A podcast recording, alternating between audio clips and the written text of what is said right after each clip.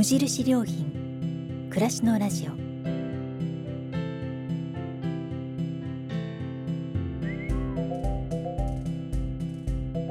無印良品が今気になっていること。伝えたいことを声でお届けする暮らしのラジオ。読む言葉と聞く言葉ではまた印象が違うもの。られる言葉からいろいろなことを想像する。そんなひとときをお届けします。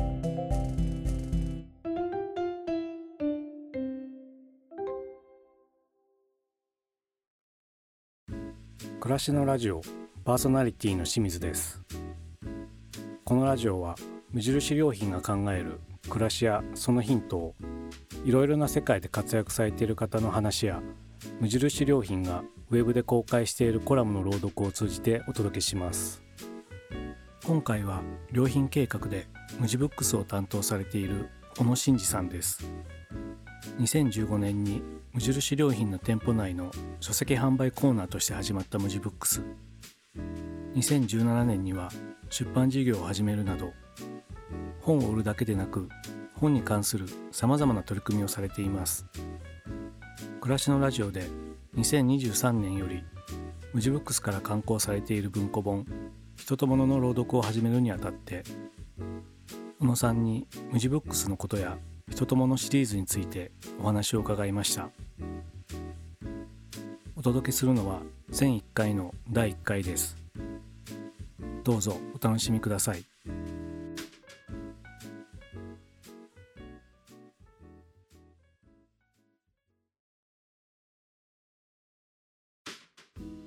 今回は無地ブックスの小野真二さんをお招きして無印良品から出版されている文庫本人と物についてお話を伺います。小野さんよろしくお願いします。よろしくお願いします。えー無地ブックス始まってもだいぶ経つと思うんですけども改めて無地ブックスってどういうものなのかっていうのをまず初めに聞いていきたいんですけども無印良品の売り場の中に無地ブックスのコーナーがあるということだと思うんですけどもまずはその無印良品ってその自分たちで商品を作ってそれを売るっていう形態の中で、まあ、本のコーナーが入ってくるっていうのはちょっとどんな印象になるのかっていうところを聞いていきたいんですけどもまずは売り場の中ではどんな風に展開されてますか？当初、まあ、2015年にあの無地ブックスっていうのがまあ大きく展開をし始めたんですけれども、当初キャナルシティ博多の店舗で入れていったんですが、まあ、その当時は、まあ、売り場の中に一つの塊でしっかりと数を出して、えー本がたくさんあるっていうことをまず出すっていうところと、あとはその周辺に、えーしっかりと無印の商品を並べまあ、親和性を出していくっていうこと。本と物を通して、えーお客様に商品の分けだとか、うん。えー使い勝手だとか、うん。あーそういうものを伝えていけるような、えー売り場にするっていうことを心がけて作ってきました。うん無印良品ってシンプルで、まあ、いろんな人から聞くとこう白いイメージがあったりとか売り場の中が洗練されてるようなイメージがあるんですけども本っていろんな色もあったりするんですけどもその辺は結構ユニークな見え方するんですかね？そうですね、まあ、やっぱり無印の中で今までの無印の商品の並べ方だったりとか色の見え方っていうものをこうイメージをしてみると、うんまあやっぱり違和感があるように思えるんですけれども、でもそこをなるべくこういろんな商品、まあ、もちろん今おっしゃったように色がいっぱいあるのが本ですし、普通の本屋さんではあの目立ってなんぼっていうようなものになるので、うんうんとはいえそういったものも入れていかないといけない時もありますし、まうん。あ、ただやっぱり並べ方とか見え方あの全部が白の中に1個だけ濃い色とか黄色い色があったりすると、まあ、目立ちますけど、うん。あのそこのバランスは一応考えながらあの並べているので、うん。あんまりそんなに思ったよりあの僕らも違和感を感じてないっていうのが、うん。あの現状ですね。なるほど。今無地ブックスが入ってるお店っていうのは何店舗ぐらいあるんですか？今60店舗ぐらいであの展開をしています。うん。今無印良品が日本の中で何店舗ぐらいあるんですか？ですね。約500えっ、とですね530ぐらい500強ぐらいですね、あります。でも10%以上のお店にその本を売っている無地ブックスのコーナーがあるんですね。そうですね。あの規模はそれぞれですけれども、うん。あの60店舗ほどでうん。展開はしています。今お話聞いてるとその無印のお店の中に本屋さんがあるようなイメージになると思うんですけどもそれまた一般の本屋さんともまたちょっと違うような仕掛けというか並べ方みたいな先ほどちょっと言ってましたけどもあるんですかね？そうですね、まあ、一般的な本屋さんのイメージ、えーっていうのはあのやっぱりすごいいろんなジャンルがあって、うん。それがもうたくさんあってこの探しに行くというか本屋さんとして。この本を、えー、と欲しいなって思いながら料理のコーナーに行ってみたりとかうん。小説を探しに行ってみたりだとか、うん。雑誌を見に行ってみたりだとか、まあ、そういうような作りになっているのが、まあ、一般の書店だとは思うんですけれどもあの無地ブックスについては、まあ、いわゆるセレクトショップの形態をとっていますので私たち独自で考えたテーマそれも無印良品の漢字暮らしと社会っていうものを実現するための元となるようなテーマをこちらで設定をしてで、まあ、その中にいろんなジャンルのものを詰め込んで選んで並べていくっていうような形態をとっているので展開しているアイテム数自体は、うんまあ、そんなに多くはうんないんですね。でまあ、そこでなるべく商品と寄り添うこととか無印に寄り添うことっていうものを選んでやっています。なるほど本屋さん行くとその文庫本コーナーがあって、まあ、料理本コーナーがあって、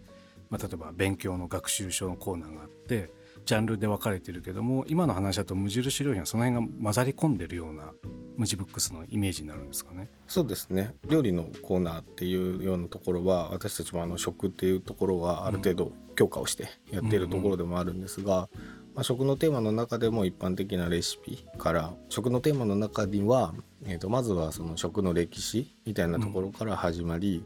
で、まあ、あのどのような食文化があるのかとかそういうような流れを作りながら家庭料理とかそしてまあ一般的なレシピで、まあ、それにまつわる絵本だとかエッセイ小説そういったものもあの一つの棚の中でうん構成していくっていうような作り方をしています。あの料理だとその日本料理、えー例えばフランス料理イタリア料理とかそういうふうに中でも分けてあるのが普通の本屋さんと思うんですけども無印良品はその歴史があって読み物もあって絵本もあったりとかするのが一つの棚の中にこう混ざり込んでるようなことですか？そうですね。一つの棚といっても一つのテーマの中っていう感じですかね、例えば食の棚であれば2棚3棚分ぐらいを使いながらやっていくんですけれども、食文化っていうような流れで一つの棚だったり、でレシピとか家庭料理みたいなところで一つの棚だったり、でその家庭料理の中にその日本の家庭料理がもちろんありますけど各国の料理のこともあったりでそれにまつわるレシピがあったりとか、うん絵本があったりとか、まあ、そういうようなところで一つの棚の中にジャンルを超えて展開をしていくっていうようなことをまあやっているっていう感じですね。先ほど小野さんがその普通の本屋さんだと本を探しに行くというか見つけに行くっていう話をしてましたけども無地ブックスの棚だとその欲しい本を見つけに行くのは難しそうみたいなところもあありそうですね。そうですね無印に来るお客さんが一応ベースになるので、はい。まあ、無地に来たお客様が商品見ながらいろんなものを見てる中であこんなものがあるんだなとか、あうん。こういう本もあるんだなとかっていうのをなるべく本と出会ってもらいたいというかこれをあの当初から言ってますけれども本との偶然の出会いっていうものを大事にしていきたいなっていうふうに思っているので、なのであえて一つの棚の中にジャンルを超えて目に届く範囲でですねで入れることで、まあ、通常の書店であればあのレシピはレシピコーナーですし雑誌は雑誌コーナーですしっていう風に場所をあの移動しないと見えないところが一つのところで見えるっていうところ。そこが多分なかなかお客様にもあの、うん。面白いっていう風に言ってもらえている、うん。まあ、要素なのかなっていう風には思っています。レシピで例えば家庭のお弁当を作りたいなと思ってお弁当の本をなんとなく思いながら無地ブックスの売り場行くとそこにお弁当のエッセイがあったりとかお弁当の絵本があったりとかして思いがけずそういうのに出会って手に取っちゃうみたいなことがそうですね。よくある。はい、うん。そうですね。なので目的というものはまあもともとないのかもしれないんですけれども、うん。まあ、その流れであそういえばこういう本あったなとかっていうふうに思って、あえお弁当でこんな写真集みたいなのがあるのみたいなこととか、うん。あのただお弁当のレシピを探しに来た人がうん。関連しているものだとか近しいもの、ことに、まあ、出会えるっていうのは面白い体験かなっていうふうに思います。大きな本屋さん行くとやっぱり思いがけないものがあったりとかしてそれでハッとしたりとか面白くなったりとかしますけどムジブックスは結構それが頻繁に起きそうな構造になってるんですね売り場が。そうですねそれを目指してというか、うん、なるべくお客様にも本の世界の広がりみたいなものも知ってもらえたらいいなっていうふうには心がけてます。うん、私もあの都内の店舗ちょこちょこ見たりとかするんですけど本当にその一つの棚の中に文庫本隣に写真集があったりとか、まあ、絵本があったりとかして文庫本コーナー行くと同じサイズのものがわーって普通本屋さん並んでるのがガタガタしてるっていうんですか、うんうん、本のサイズも大きさもね全部違うからそこもなんかすごく目新しいなと思うというかなんか売り場のようにも見えるけど本当に本棚みたいに見えたりするっていうのもなんかすごく面白いですよね。そうですね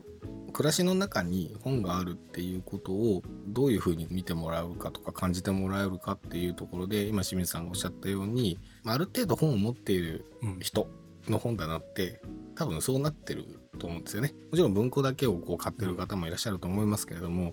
あ、いろんな本を並べていくとサイズで揃えない限り、どうしてもこうバラバラになってくるっていうのはあると思うんですよね。なので料理が好きな人でもレシピ本でもやっぱりサイズも変わってきますし、で日本のやっぱり本の半径本のサイズで、やっぱ世界で見てもすごいいろんな種類がある。っていうふうに一番数が多いというふうにも言われてますし、まあ、そういうあの本の、まあ、プロダクト性みたいな部分も、まあ、そこのサイズ感とかでも出てくるかなっていうふうにも思っているので、そういった、まあ、本の世界暮らしの中でどういうふうに実際に見えるかみたいなこととかを表現できたらいいなとは思ってます。うん、そうか確かに海外の写真とかで本棚とか書店とか見ると割とサイズは似たり寄ったりのものとか、まあ、厚みは差があれどもそうなると日本って本当に、ね、文庫本サイズから大きいもう A3 サイズの図鑑ぐらいまでとかバリエーションありますよね。そうですね。こんなに多いのは多分日本だけだ。最近あの世界でもいろんなサイズが出てきますが、うん、汎用的にやっぱり出てるものっていうのは、英語のサイズだったりとか、うんうん。それぐらいのサイズがやっぱ一般的でみんな読みやすいし、作りやすいし、まあ、それも作る上でも揃えると、まあ、いいっていうのはもう当たり前だとは思うので、まあ、効率が良くなるわけですもんね。でもなんかそれは見てる方は楽しいですけど、まあ、売り場を作る方というか管理するのはすごい大変そうですよね。そうですね。まああの実際にあの新しい本を選んだりとかするときに、正直サイズまではもう追えないので入れてみて、うん、クソ棚に入らないみたいな。どうしよう棚をちょっと調整しようみたいな、まあ、そういうこともやっぱり発生してしまうのでなるべくそのないように棚を作る時には、書棚を作る時にもある程度大きな本でも入るようなあの高さ設計を、まあ、まずはしているっていうところはあるんですけど。なるほどそ日本の、まあ、出版の状況を見て何でも入るように新しく棚を作ってるってことですね。そうですねそれに合わせて構造をちょっと一からやってるっていう感じですね。あじゃああのどこかのもともとある棚ではなくてムジブックスのオリジナルのデザインで設計で棚を作ってるっていう。そうです。それもすごいこだわりですよね。そうですね、うん、あのありがたいことに、うん、あの棚もこっちでちょっといろいろ作らせてもらったりもできるので、うん、そのおかげで無地のやっぱり世界観の中に、他の重機の中に入れても馴染む重機になってるかなっていうふうには思います。いろいろな本があるっていう話だったんですけどもお店行くとですね、まあ、いわゆる普通の本屋さんで売っている定価で売っている本もいっぱいあるけどもよくよく見ていくと古本があったりとか輸入された本があったりとかするんですけども実際取り扱ってる本ってどのぐらいの幅で入れてるんですか？まあ、いわゆる新刊って言われるものたち一般的に新しく出て流通する本っていうものはもちろんベースであるんですけれども、うん、それが大体全体の8割ぐらいを占める構成になると思います。でもそれ以外にも今おっしゃったように一般的に二次流通されてるような古本っていうものもあの一部仕入れをしていますし、うん、そこから紐づいてあの新古本みたいなもの、うん、バーゲンブックとか言われてるようなものもありますし、あとはいわゆる小出版社、うん、直接取引、まあ、取り次ぎを通さずに直接自分たちで仕入れをする書籍。であと要所も含めて。なのでまあ今おそらく日本で本として流通しているもうん。の全てに対して一応仕入れをできるっていうようなあの体制にはなっているかなというふうに思います。それも大きな特徴ですよね。いわゆる普通の本屋さんまあ雑誌とか置いてる本屋さんっていうのは古本は置いてないじゃないですか。でもそういう無地ボックスは置いてあってまあ洋書は大きい本当のメガストア行くとこう長ったりするけども身近な本屋さんではやっぱり洋書って買えないしそれがあるのとちょっと面白かったのはその新古本っていうのがどういうことなんですかね。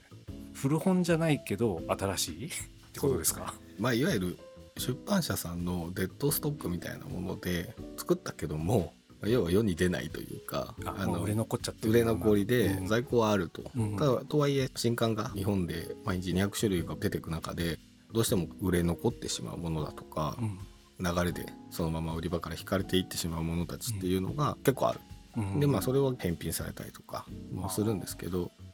捨てられちゃったりとかね。捨てられたりすることになるらしいんですが、うん。それをその今言ってる新古本は一度も店頭には並んだことがない。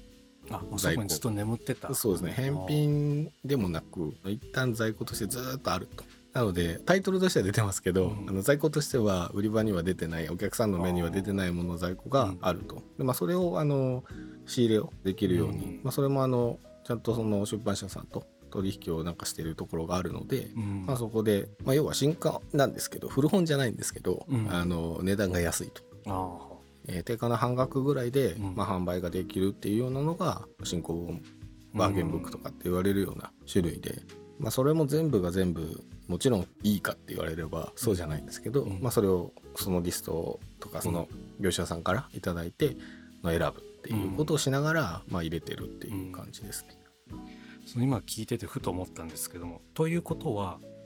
なんか一冊本があるとするじゃないですかそしたらそれを定価で売ってることもあるし古本で回ってきた本もあるしもしかしたらその新古本になっていてそこから入ってきてることもあって奇跡的にその本がいろんな価格で売られてる可能性もあり得るってことですか？そうですね。今言った新刊があって古本があって、そのバーゲンブックみたいなものがある、まあ、それを全て置いてるお店っていうのは、うん。1店舗ぐらいしかないんですけれども、ただそういうのお店ではそういうことが起こりうりますし、おまあ、一応店頭でもどういう存在なのかっていうことを表現しつつ、うん。まあ、お客さんにあの同じものでも流通の過程で値段が変わってくるっていうことが発生しうるというようなことをまあ見てもらいたいなっていうようなこともあってあえてまあそういうことが起きてもいいかなと思ってやっているって感じです。ね。無印が最初できた時に「訳あって安い」っていうあのキャッチコピーがあったと思うんですけどまさにそんな感じですよね。まあ、そこの値段がなぜかみたいな、うん、そうですね。その中の取り組みの一個で、まあ、うち独自っていうことではないですけれども、あの他の書店さんではあんまりやってないことで言えば、古紙になるはずだった本っていう、はい。まあ、取り組みもやってましてうん。それはあの古本なんですけど、まあ、二次流通するためにうん。どうしても再度販売できる状態でないものだったりとか市場の原理で再販売できない、値段がつかないようなものっていうものはどうしても捨てられてしまうと。うん。でその捨てられてしまうものでもでも全然やっぱり読めたりとか、うん。あのもう一回お客さんのところに行ったら全然読めるし、ん。役に立つしっていうものはたくさんある、うん。まあ、そういうことも知って今長野県のバリューブックスさんと、うん。まあ、そういう取り組みをしてなのでそれはもう本の価値とかっていうことではなくて、うん。まあ、一律価格で100円とか300円とかっていう価格で、まあ、販売をするっていうような捨てられてたものを本当拾ってきて、うん。もう一回売るっていうおあの言い方はなんかあんまり良くないんですけど まだ全然読めるし捨てられるのはもったいないっていうことで、そういう取り組みもしながらやっているのであなので古本っていう新刊じゃないもので言えば、うんうん。まあ、結構価格差がやっぱりいろんなもので出てくるっていうのは、まあ、私たちも実感しますし、うん。まあ、お客さんを何にとってみてもどれを選ぶかっていうこういう実態があるっていうことをまず知ってもらうっていうことが大事かなとうんいうふうには思ってます、本を売る立場として。うん。本を売ったことがある人だとピンとくると思うんですけど要は本を買い取ってもらいに持ってったら値段がつかなかったものが必ずあると思うんですけどそういうものを、まあ、拾ってきてというか無地ブックスがこれは売れるだろうっていうのを選んでまたそれを、まあ、100円とか300円ですか？で売るっていうのが、まあ、そういう困難もあるってことなんですね。そうですねそれも今ちょっとずつ広がってきてうんやっています。で今売るっていうとこだけの話を聞いてたんですけども実際無地ブックスはその本を仕入れて売るだけじゃなくて他にもいろんな取り組みをしていると思うんですけども出版のところが大きいなと思ってるんですが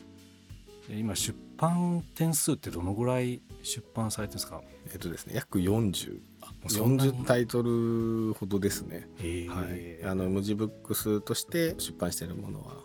無印良品、まあ、良品計画っていう会社が出版元になって、まあ、普通にまあ世に出しているっていう形が40冊ぐらい。そうですね。ちょうど40ぐらいになりますね。2つ目の質問につながってくるんですけどもそその前にちょっとその出版をしようと思った経緯っていうのはいわゆる本屋さんとしての無地ブックスがまあ出版社としてやるっていうのはちょっと不思議だなと思うんですけどもなんで出版しようと思ったみたいなのってあるんですか、本を選んで、うん。まあ、売り場を作って売るっていうことを、もちろん書店の機能を持っているので、うん。まずはそこからやっていったんですけどそれをやってると単純に作りたくなったっ。て いうところもうん。まあ一つありますし、うん。やっぱりあのいろんなものを選んでる中で、うん。こういう本あったらいいのになとか、うん。こういうことが伝えられるといいなとかそういうちょっと足りないわけではないんですけれども、まあ、無印私たちがやってるからこそ、まあ、こういう要素がちょっと足りないなみたいな部分がうん。選んで売り場を作っていくうちに少しずつ出てきてうん。で、まあ、そういうものをどうするかっていうふうになったら、うんまあ、じゃあ自分たちで作るしかないんじゃないかと。おそういうこともあり本をまあ出版するっていうことをまあやり始めたっていう感じですね。それで一番最初に作った本が2017年。そうですね。2017年ですね。でそれがその「人ともの」シリーズっていう文庫本だったっていうことなんですけども。そうですね。この「人ともの」シリーズを文庫本で出すっていうところは何か発想があったんですか？そうですね。本を作っていくっていう中でどんな本にするかっていうのはうん。もちろんこれもおそらく1年ぐらいかけてですかね、関係者と話をしながらやっていく中で、まあ、ミニマルなって言ったらいけないですけど、日本独自のあのサイズ感でもある文庫っていうようなあのサイズを使って、まあ、文庫のサイズで何かこう作りたいねっていう話に、まあ、なり。うんでそこからどういう本にしていこうかっていうところで無印が考えてる漢字暮らしと社会ってまあ今言っているんですけども、その暮らしの部分っていうのをねどういうふうに見せていこうかっていうところで、まあ、やっぱり先人の知恵っていうのをどれだけ使えるかっていうのも無印としても置いてるテーマですので、まあそういったところで簡単に言うと無印っぽい人みたいなのをいろいろいないかなと。うん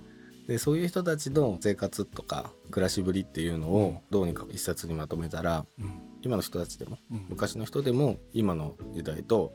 変わらない暮らし今と考え方が変わらないっうん。ていうようなことを表すことができるんじゃないかなっていうところでうん。人にフォーカスしながらうん。一人一冊うんタイトル自体が人の名前になっているので、まあその人の職業とかっていうのでメインの仕事とかどういうことをしている人なのかっていうのは結構世の中に知られているけれども、うん。その裏でやっぱり生活者としてどんな暮らしをしてたのかどんなことを考えてたのかっていうところがまた見えるうん。ような仕立てにすると面白いんじゃないかなっていうことで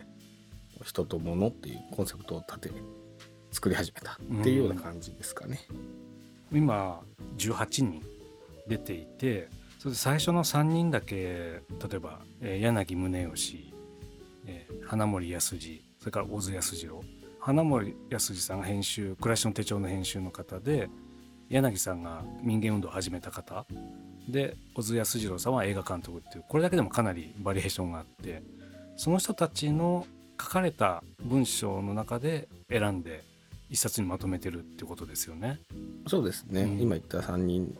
他の人たちも全員そうなんですけれども、基本的には新しく文章を作るっていうことはしてないです、うん既存の書籍だったりとか記事だったりとか、うん。その方が書いた文章テキストっていうといろんなところから探してきてでその文章の中からその人の暮らしぶりみたいなものが見えるようなテキストを抜き出して一冊に仕立てるっていうような話になってるのでそんな作り方をしています。その暮らしにまつわることに言及されているようなものをだけを選んでみたいなところですよね。そうですね。なんか柳さんであればやっぱり民芸っていう、うん。あのイメージがやっぱ強いですけど、うん。そこに至るまでにどんなことを考えてたとかもちろんその自分の暮らしがあってそこに行ってるわけなんですけど、うんまあ、そこの部分ですね。なぜそういうふうにものにうん。美しさとか、まあ、そういうことを感じたのかっていうのを、その元があるわけででもそれはもう私たちと同じように生活をしている中でやっぱりそのものに対しての美しさ機能の良さみたいな部分を含めたことに気がついていってそう気づくためにどんな暮らしぶりをしてたのかみたいなのが感じ取れるようなところをこう考えているということですね。小津さんも一緒ですね。あの実際暮らしを撮って映画として撮ってきてるんですけど、それはやっぱり自分がどんな風に考えてるからあのああいう映像が撮れるのかっていうところがあると思うので、映画監督っていうことにフューチャーするとかっていうことではなくて、まあ、一人の生活者であるっていうことをなるべく感じてもらいたいっていうようなことで本業のことをそんなに深く掘り下げてやっているっていうようなものではないです。ただこの人と物シリーズっていうのも裏テーマってわけじゃないですけれども、もう皆さん一応お亡くなりになられてる方たち、えーになるんですけれども知らない人たちもたくさん今の人たちいるんですけど、うん。まあ、名前はなんとなく聞いたことがあるなみたいな人たちが、うん。こういう人たちとかこういう活動してる人たちの、まあ、入門として少しこう知ってもらう入り口として「この人と物」っていうシリーズは、うん。まあ、そういう役割も果たすなっていうふうには思ってます。今まで「暮らしのラジオ」では暮らしの上院研究所が10年間出してたコラムを毎週朗読で届けていてでそれはどちらかというと今の暮らしの中で感じるものをコラムにされているので非常に近い時代というか時の話をしてたのが、それだけだと現代性が強くてもう少し違う角度が欲しいなと思った時にこの「人との」シリーズをいいなと思って朗読の収録を始めてるんですけども確かにね味わい深いですよね。この先人というか昔の、まあ、明治から昭和にかけて生まれた方々が多いんですけど明治の暮らしと今の暮らし全然違うけどすごくなんか共通する点もあったりとかして逆に暮らしが見えてくるような気がして昔の人の言葉を聞くことであ今も変わらないなってことだったりとかあ昔のそういうのなくなっちゃったなみたいなことをちょっと思い馳せてみたりとかできて。でもこれ、まあ、人と物ってなってて物のところが何なのかなって思うと関東に写真が8枚10枚ぐらい入ってるんですけどもこれはその人にまつわるものを撮ってるんですかね？そうですね。暮らしの形見というテーマで、この人が生前大事にしていたもの愛用品っていうものをうん権利者の方たちだとか、うん。資料館だとかっていうのがあるので、そういうところに保存されて保管されているものを取り下ろしてます。なのでここだけが新しいというか、なるほどなるほど、文庫本なんですけど関東にカラーでうん。入れることでまず物っていうところから入っていき、うん。まあ、この人がどんなものと暮らしていたのかその解説も入れてますのでそのものにまつわるエピソードっていうのを短くちょっとまとめてるものが関東にありますうん。そこからその人の言葉だとか暮らしっていうところに本文に入っていくっていうような、まあ、作りになっているっていう感じですね。うん、学生の頃はお金がないんで文庫本を私もよく買ってたんですけどもその頃の感覚だと文庫本って300円500円とかだったんだけど最近本屋さん行って文庫本見ると普通に1,000円とか800円とかってやっぱ値上がりがだいぶしてるんですよね。でもこの無地ブックスの人と物は税抜き500円。でまあカラーも入ってるからすごい安いなと思ったんですけどこの値段もやっぱちょっとこだわりがあるんですか、そうですね。値段については、うん、やっぱり手に取りやすい価格っていうのをなるべく実現したいということもあり、500円っていううん。消費税はちょっとうん置いといても、ワンコイン的な考えで文庫本が買えるっていうような意味合いでうんなるべくギリギリのところ。ねいろんなご苦労があるんでしょうけども、やっぱその500円で買えるとなるとまあ学生ね買いやすいでしょうしページ数もそんなにないんで、まあ、読み切りタイプというかそうですね。こうさっと読めるようなのもあって。そうですね。あのそこも編集してもらってる上でも、あまりテキスト量が多くならないように、関東以外のところの図像も元々あったものも含めてではあるんですけれども、基本新たに取って差し込んでいっているので人にもよりますけれどもうん。すごく文章は短く画像がいっぱいみたいな、うん絵本みたいな仕立てにもなっているものもありますし、もううん。人によってやはり変わってきますね。まあ、うん。柳さんがやっぱ一番文章は多いっていう感じですね。その一つの随筆に対しての文字量がそうですね。長いというか。うん。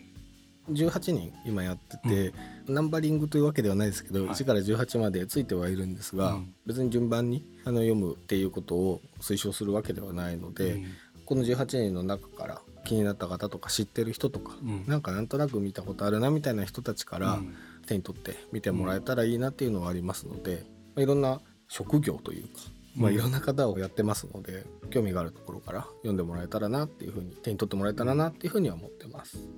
入門編というかその人を知ろうと思った時にいろんな著書があると思うんですけどもまず最初にこれを読んでみるっていうのも良さそうですよね。そうですねで一応最後にですねあの人この人っていうことで端末に入れてるんですけれども、この人にまつわる人だとか関係してた人だとか、うんそういった人のこととその人の本っていうのも紹介もしているのでそういったところからつながって関連して読書をしていく本を読んでいくっていうようなこともできるようにはなっているので、そういう入門編としてのまあ要素というか次につながるような仕掛けというんですかね。そういうのも盛り込まれてるんですね。そうですね。うん。見たことある人はご存知だと思うんですけどもその本の表紙のデザインも非常に無印らしいなっていうのとさっき言ったタイトルが人の名前っていうのもありそうでないから好きな人にとってはちょっと嬉しいですよね。例えば小津安二郎私好きなんですけど小津安二郎って書いた名前だけの本が自分の棚に入るっていうのもなんかちょっと気持ちいいというか絶妙なネーミングですよね。そうですね、うん。あのタイトルはやっぱりいろいろ考えていたんですけれども、やっぱり分かりやすくというか、うん。今おっしゃったようにないですしうん著者イコールタイトルみたいなうん感じになってるので、まあ、余計なものはなくして。名前だけでこの人のことっていうのが書かれてるんだなっていうのが分かるようになったかなっていうふうには思いますね。想定のところでいくと聞いた話では中にしおりが入っててその素材も帯と一緒のものを使ってるっていうのをちょっと聞いたんですけども。はい。そうなんです。あのよく気づきました。あってい。う お話なんですが想定の話になるので、うん。ちょっとあの言うと一般的な本のいわゆるカバーっていう部分がなくしてます、でこれもカバーって本当に必要なのかっていうところも無印良品のものづくりでうん。省けるものは省くっていうような考え方があるので、その中で見た時にカバーってそんなになくてもいいよねっていうようなところもあり、なるべくシンプルに仕上げたいっていうようなデザイン面でもあり、とはいえ本の情報だとか、うん。まあ、何か出さなければいけないので、うん。帯は巻こうと。うんでそこに全て情報を入れて、まあ、帯はもう外してもらっても本体の佇まいだけで成り立つような、まあ、設計にしているっていうのもあるんですが、まあ、その帯もクラフトで作ってるんですけど、それも端材が出てしまうので、まあ、その端材も何かに活用できないかなっていうことで中にしおりとして罫線が入ってるしおりになってるんですけどこれも中の言葉を抜き出していただいてうん。書いてしおりにしていただいてもいいですし、もちろん誰かにプレゼントする時にそこに一言書いてプレゼントしてあげたりとかするとなかなか粋だなっていう。なるほど。そういうようなこと仕掛けも一応入れてます。でその企画自体も無印らしいなって思いましたけどもそのプロダクトとしての視点が本当に無印らしいなと今思ってで、まあ、冷静に考えたらいらないものがあったっていうのもすごいなと思いますしあればいいっていうのもあるんでしょうけどもなくてもいいっていうような立ち位置で、まあ、潔くそこを捨てるっていうのがコスト面のこともあるんでしょうけどもある種こう無印良品を体現している商品の一つなのかなってすごい感じましたね。そうですね。そういう風に感じてもらえるとうん。私たちも嬉しいなと思います。これもなんか2017年から発売をしていて今まあ18人まで来ていてこの後もまた出てくるような予定になってるんですか？そうですね。今実際に次の人たちを準備しているところです。ちょっと誰とは言えないんですけれども、うん。あのいろんなバリエーションを出していきたいなっていうふうに思いますし、ちょっとお客様からというか私たちもまあお店に行って店頭のスタッフとかにこの人と物のことをこうお話をする時にまあやっぱり誰も知らないっていううん。ことが現実起きてるなっていうのはあって例えば佐永子さんも絵本のタイトルを言えば「あー」っていうふうに言ってもらえるんですけどやっぱり長長前だけでピンとくるっていうのがすごく減っているっていうのを実感してまして、もう少し若い人たちうん。にも馴染みのあるような人たちもできないかなっていうのは今少し考えているところでもあります。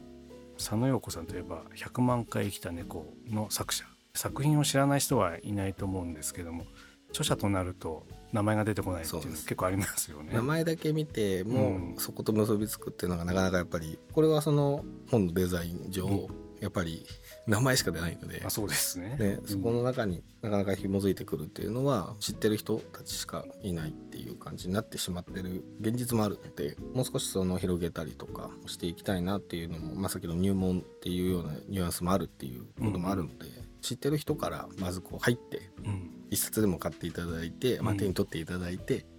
でそれからあこういうことなんだっていうのを感じてもらえれば他の人にも手が出ていくんじゃないかなってう。いう、んじゃあこれからも今いろんな人をチョイスしていつも3冊ずつ出てるんですよね。そうですね、うん。一応今3冊を。3冊ずつ。3人ずつはい。新しい人がこれからも増えていくということですね。そうですね。はい。こうご期待いただければとうん。思います、他にも無地ブックスっていろんな社会的な取り組みもしてるんですけどその話まで聞いてると長くなってしまうので出版のところにフォーカスしてお話を聞きましたがこのインタビューが出るタイミングから「人と物」シリーズの朗読を順次暮らしのラジオでもやっていこうと思いますんでまず初めには第1巻だった柳宗悦さん選んでるんですけどもこれを3回に分けてうん。届けますんで1作品まるまる週をまたいで楽しんでいただけるようになるので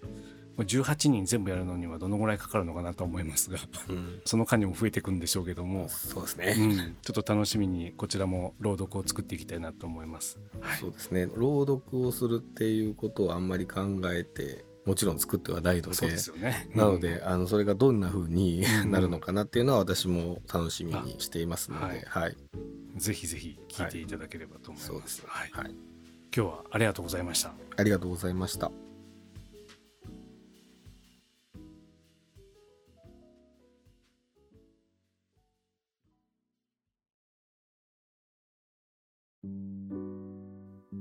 いかがでしたでしょうか？無地ブックスの小野真二さんに無地ブックスのことや人とものシリーズについてお話を伺いました。無地ブックスでは本の販売や出版以外にも地域で絵本を循環させる取り組みやさまざまな本を回収して寄付をする活動など本を活用した多くの取り組みをしています。小野さんのお話の中にもあった一般流通されている本。古本。洋書。小さな出版社から生まれた本。古本市場にも回らない本。出版社の倉庫に眠ってしまった本など。日本で仕入れることのできる本を全て取り扱う姿勢は無地ブックスが本を通じて物の価値を問いかけているように感じました。誰もが一度は手にしたことのある紙の本。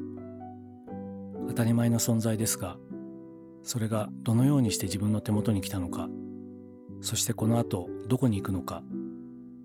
そんなことをちょっと考えてみたくなりました。今回お届けしたのは全1回のうちの第1回です。この後もその他の番組をお楽しみいただければと思います。それではまたお会いしましょう。